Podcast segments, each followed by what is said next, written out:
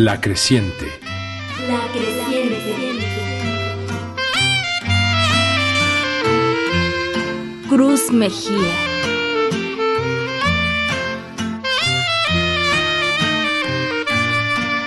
No me atendieron tus ojos, atiéndeme con tu oído.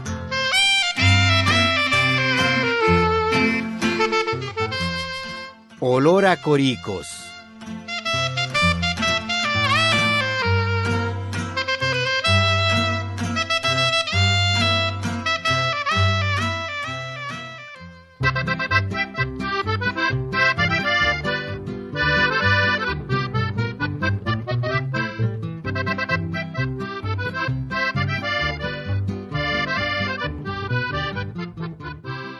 Se necesita un kilo de harina de maíz bien seca, medio kilo de manteca vegetal, medio kilo de azúcar morena, cuatro huevos, tres octavos de taza de vainilla y dos cucharaditas de polvo para hornear. Se preparan de la siguiente manera. La manteca se bate y se bate con la mano hasta que quede porosa. Luego se le vierte el azúcar y se sigue batiendo hasta que quede bien revuelta. Enseguida se agregan los huevos y la vainilla. Se sigue batiendo y al final se le agrega la harina de maíz y el polvo de hornear. Se revuelve siempre con la mano hasta que toda la mezcla quede porosa. Si se desea que salgan con más consistencia, antes de mezclar la harina de maíz, se le quita una taza de esta para cambiarla por harina de trigo. El buen resultado depende de la mano avesada en estos menesteres. Ya con nuestra mezcla preparada, se procede a hacer los coricos. Con el calor de la mano se hacen las figuritas, procurando que todas sean del mismo tamaño. Se acomodan en una cartera, se meten al horno previamente calentado, ya cuando quedan puras brasas en él, pues se han de cocer con el puro calor y así quedan parejitos. Ahora las mujeres modernas los meten al horno de la estufa de gas durante unos 12 minutos a 180 grados centígrados. Aquí estamos hablando de los córicos de vainilla, pero también pueden hacerse de canela o de coco. Hasta sabores artificiales les pone la gente a veces, pero los demás materiales son los mismos. Cuando se les va a agregar otro sabor, solo se les pone un cuarto de taza del sabor que quieran y dos cucharaditas de vainilla para darles color.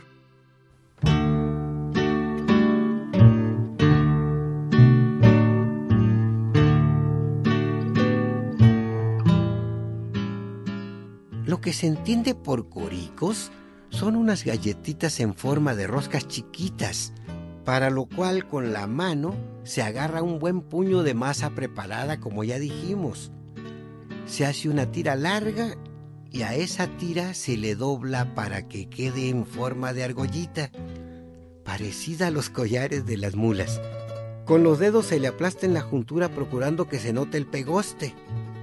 Ahí se le corta y a la tira que queda se le vuelve a doblar para hacer la siguiente pieza igual que la otra. Así se hacen los coricos, aunque con el paso del tiempo las mujeres se han encargado de formar más figuras, con el fin de adornar esta tradición que nosotros hemos disfrutado desde hace muchos años. Entonces ya hay coricos en forma de animalitos, en triangulitos, en caracolitos y en cuanta figura puedan imaginarse. Pero los verdaderos coricos son esas argollitas chiquitas.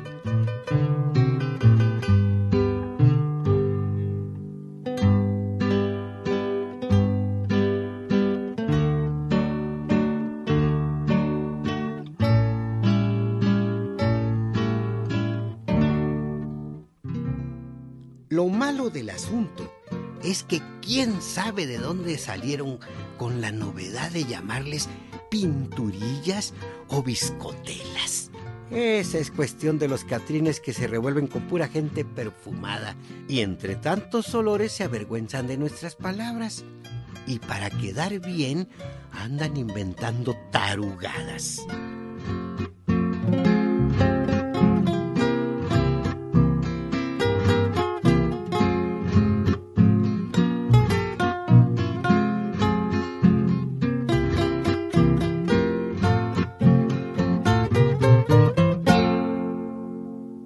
El niño Dios te va a traer dos pistolas plateadas con sus fundas y su cinto. Ya lo verás.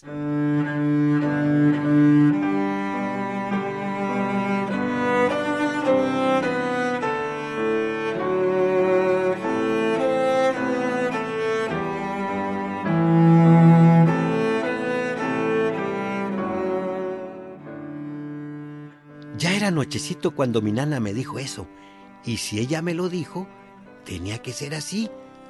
Mi nana no tiene ninguna necesidad de engañarme. Ella nunca dice mentiras. Pero, ¿cómo sabe esas cosas mi nana? Al niño Dios nadie lo ve. Sin embargo, ella me lo dijo con mucha seguridad. Por eso es que sé bien que voy a tener mis dos pistolas plateadas. Nunca me ha amanecido eso. ¿Cómo a qué hora vendrá? ¿Quién sabe? Mejor ya vete a acostar para que te duermas. No vaya a ser que ande por ahí cerquitas. Yo le voy a convidar unos coricos por si le da hambre en el camino. Y agarré un bote de leche nido vacío, lo lavé muy bien y lo llené de coricos, los más bonitos que salieron, de los mismos que me habían dado para cenar. Lo tapé con cuidado y lo puse en mi cabecera, imaginándome el brillo de los pistolones con su cinto que me iba a amanecer.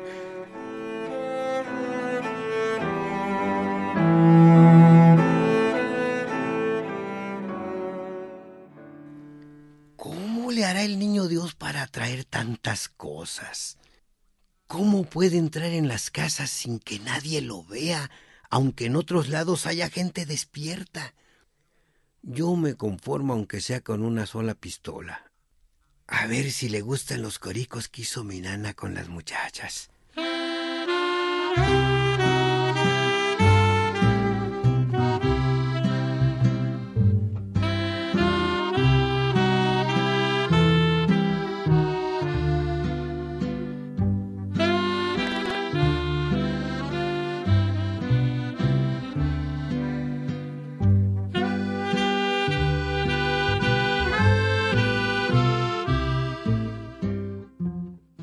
La madrugada busqué el bote y ahí estaba todavía, bien helado. Lo abrí y me fijé que ahí estaban todavía los coricos. Y luego voy sintiendo un bulto ahí junto. Eran las mentadas pistolas con su cinto y su funda. Además, estaba una bolsona de cacahuates con un plátano, no, no, no fregaderas. Entonces ya había venido el niño Dios pero había despreciado mis coricos.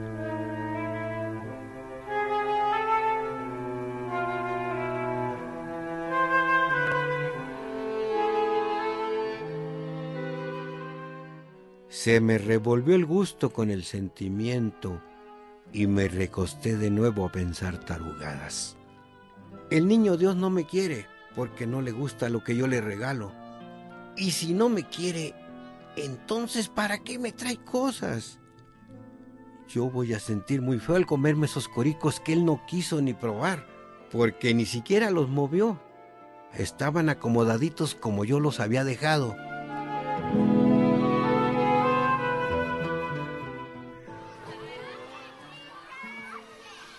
Más al rato me despertó la bulla de los muchachos que empezaban a juntarse en la calle a jugar con lo que les había amanecido oscuritas la mañana todavía. A Felipe también le amaneció una pistola. Era negrita, muy bonita, tipo 22, con un botoncito para mover el cañón y meterle la tira de chinampinas. Las mías eran de puro fierro, pesadas y brillosas. En las cachas de baquelita a cada lado tenían grabadas la cabeza de un toro con sus cuernotes. A muchos les trajeron pelotas, trompos y uno que otro carrito, y a las plebes muñecas y juegos de té. Yo me sentía bien gallo con las pistolas relucientes en la oscuridad que se cierne antes del amanecer. Pesaban las carambas. Hasta sentía cómo se me jalaba el pantalón para abajo. Pero fui el que amaneció mejor armado.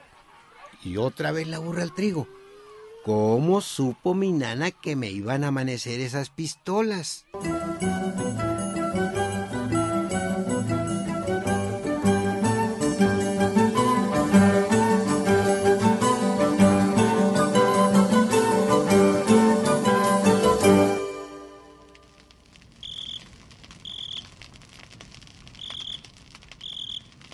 Yo me acuerdo mucho de tu papá. En Nochebuena a ustedes siempre les amanecía su regalito, aunque fuera cualquier tarugada, porque en aquel entonces todos estábamos muy jodidos, pero a ustedes nunca les faltó. Cuando uno está plebe, con cualquier cosa se conforma. Lo importante es tener una cosita que signifique algo. Yo miraba como segundo de veras era un hombre que se preocupaba por sus hijos. Siempre andaba buscando el modo de que no les faltara, sobre todo en estas fechas. Pero mi papá, de a tiro ya ni la chinga. Nunca nos compró nada. Nosotros nomás mirábamos cómo todos los chamacos se levantaban contentos con lo que les había traído el niño Dios. Ahí andábamos arrimándonos a ver con quién jugábamos, porque así como te lo digo, a nosotros, qué esperanzas. Nunca nos amaneció un juguetito, ni una nada siquiera. ¿Pa qué? ¿Pa qué? Son chingaderas esas, decía mi papá. Y así era todos los años. No, hombre, segundo, qué bárbaro. Él veía cómo le hacía, pero nunca les faltó la bolsa de cacahuates o lo que fuera. Luego venía mi abuelo con alguna cochinadita, sobre todo para los más chiquillos. Y eso era lo que nos alegraba. Pero mi papá, de a tiro, no sé qué tenía en la cabeza. Esas cosas son muy tristes para un chamaco.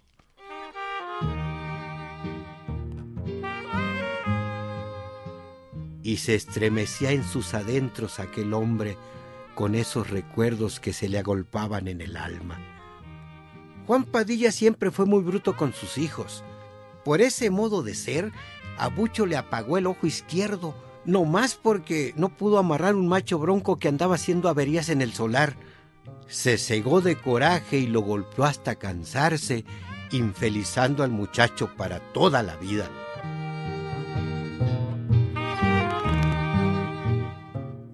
Cuando Bucho me platicó eso, ya vivía con la Olaya en Guatabampo, pero tocó que nos encontramos en la Noria en una nochebuena, espantándonos el frío en Quecolás. Mientras Colás atizaba la lumbre, Bucho avivó sus recuerdos, sintiéndose en confianza conmigo, que venía de más lejos a compartir esas fechas.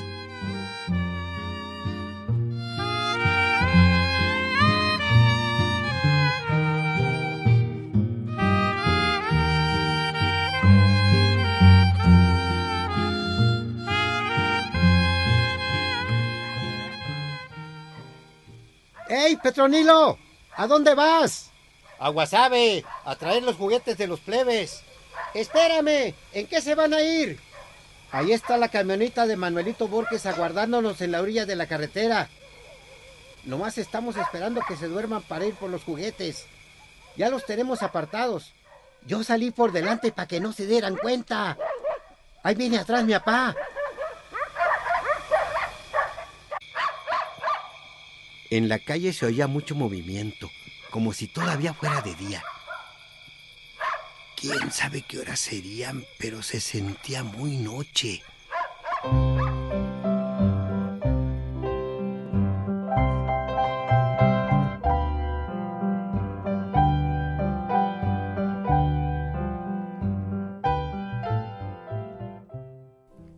Nunca pude saber dónde se acababa un día para que comenzara el otro. Yo quería meter la mano entre los dos, buscando conocer la juntura que debería haber entre los días a medianoche, porque no puede ser que no se sienta. Si un día acaba y otro comienza, a fuerzas tiene que haber algo en medio. ¿Por qué dijeron que van por los juguetes de los plebes? Si los juguetes los trae el niño Dios. ¿O será que les van a comprar a los más grandes? Esto está muy raro. Se me hace que estoy dormido, pero no tengo sueño. La gente no sueña sin dormir, y creo que yo estoy soñando. Si me levanto, me van a cachar que ya me di cuenta de lo que dijeron. Creo que quiero ir afuera. Tengo ganas de miar y hace mucho frío. Yo nunca me he miado en los tendidos y ahora menos. Ni modo, ya no aguanto. Ahí voy para afuera. ¿Quién quita y me toque ver al niño Dios?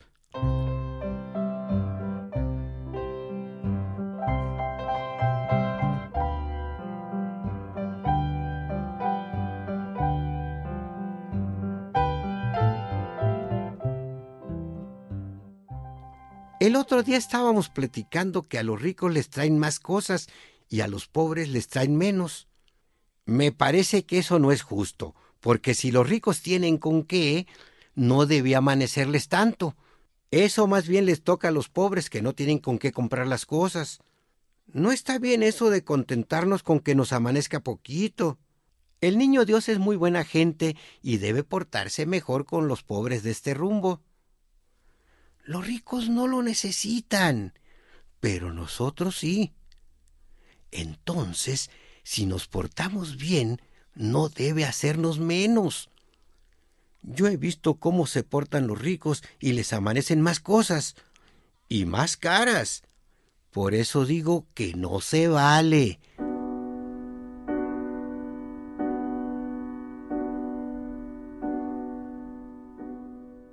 Si el niño Dios quisiera descansar tantito aquí en mis tendidos en el suelo, yo lo cobijaba un rato sin decirle a nadie nada hasta que él quisiera irse. Pero no sé si le gusten los coricos. Nosotros somos tan simples que hasta el niño Dios le parecemos impertinentes. Yo quisiera conocerle la voz verlo aunque fuera un ratito chiquito. Lo que más me admira es cómo siendo tan chiquito puede hacer tantas cosas en una sola noche. ¿Será por eso que a esta le pusieron la noche buena? Mi nana no me quiso decir cómo platicó con él. A lo mejor nomás le deja avisos porque debe haber un modo en que las personas mayores sepan ciertas cosas del cielo para poder platicarnos a los que somos niños.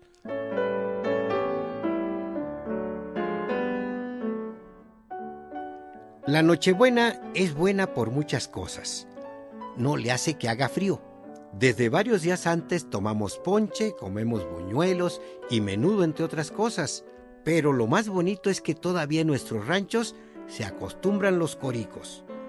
En la casa que ustedes se paren debe haber coricos, porque cualquiera tiene un horno para hacer un pan, empanadas y cosas parecidas. Pero en cuanto a los coricos, son un manjar.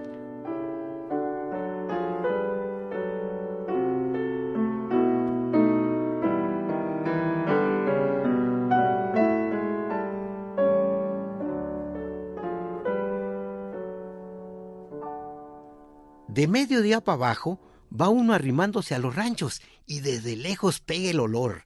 En la noria todavía no divisa uno las casas cuando ya nos llegó el aroma.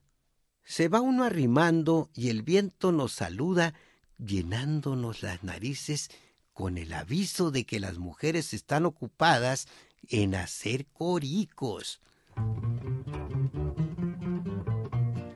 En la tardecita ya se pueden comer uno llega a cualquier casa y le ofrecen el café con un buen chingazo de coricos suavecitos que hasta se desbaratan en la boca, dejando en el ánimo un exquisito sabor.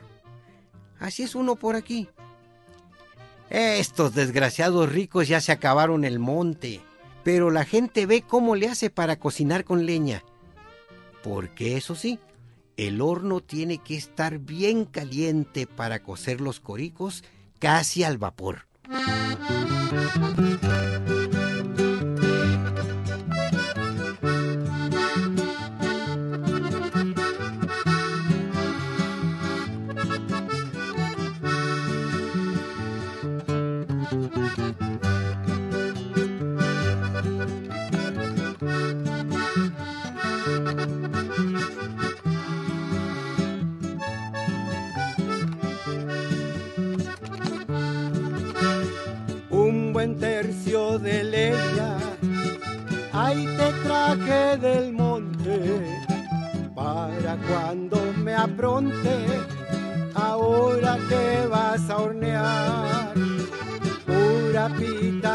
Seca, se hará muy buena brasa.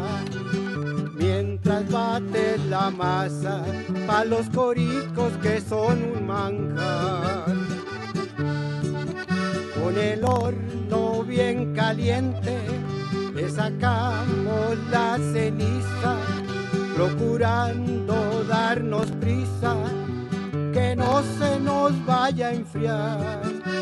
Hasta unas 15 carteras nos puede aguantar la horneada, ya verás la coriqueada que nos vamos a aventar.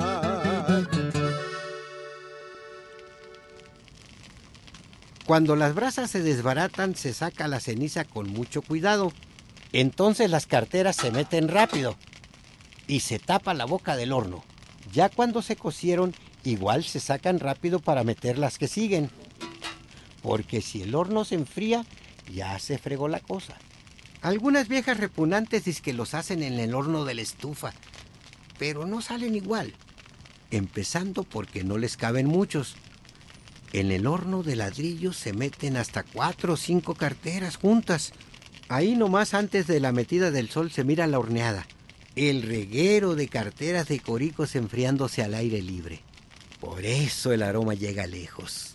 Y según el rumbo del viento, uno que es medio mañoso, va siguiendo el aroma para langarear en la primera casa que le guste o en todas si nos da la gana. Aquí a nadie se le niega la entrada y a cualquiera se le atiende igual sea conocido o desconocido, porque eso tienen los coricos. Así redonditos, juntan a la gente en rueda y llaman a la platicadera.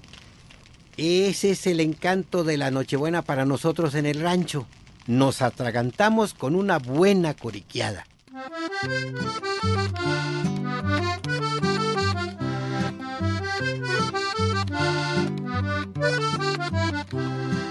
Dale un beso a Federico en el hocico con un corico. Y si se pone exigente, dale al pariente un café caliente.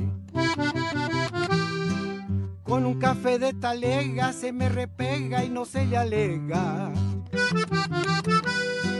Me importa pura fregada, cambio por nada la coriqueada.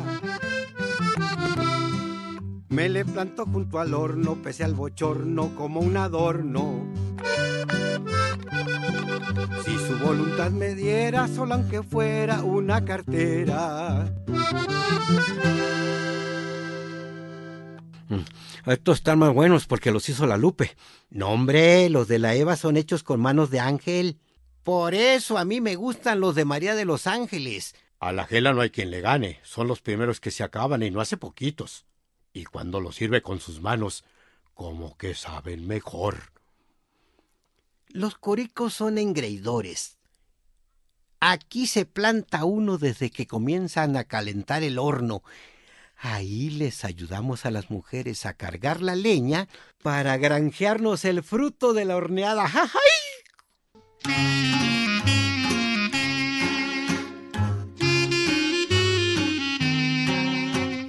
Aparte de este abliche, aquí estuvimos en Radio Educación. Luis Luna, Fructuoso López, Segundo Mejía, Jesús Nava, Estrella Coral, Claudia Guzmán y Edmundo Cepeda.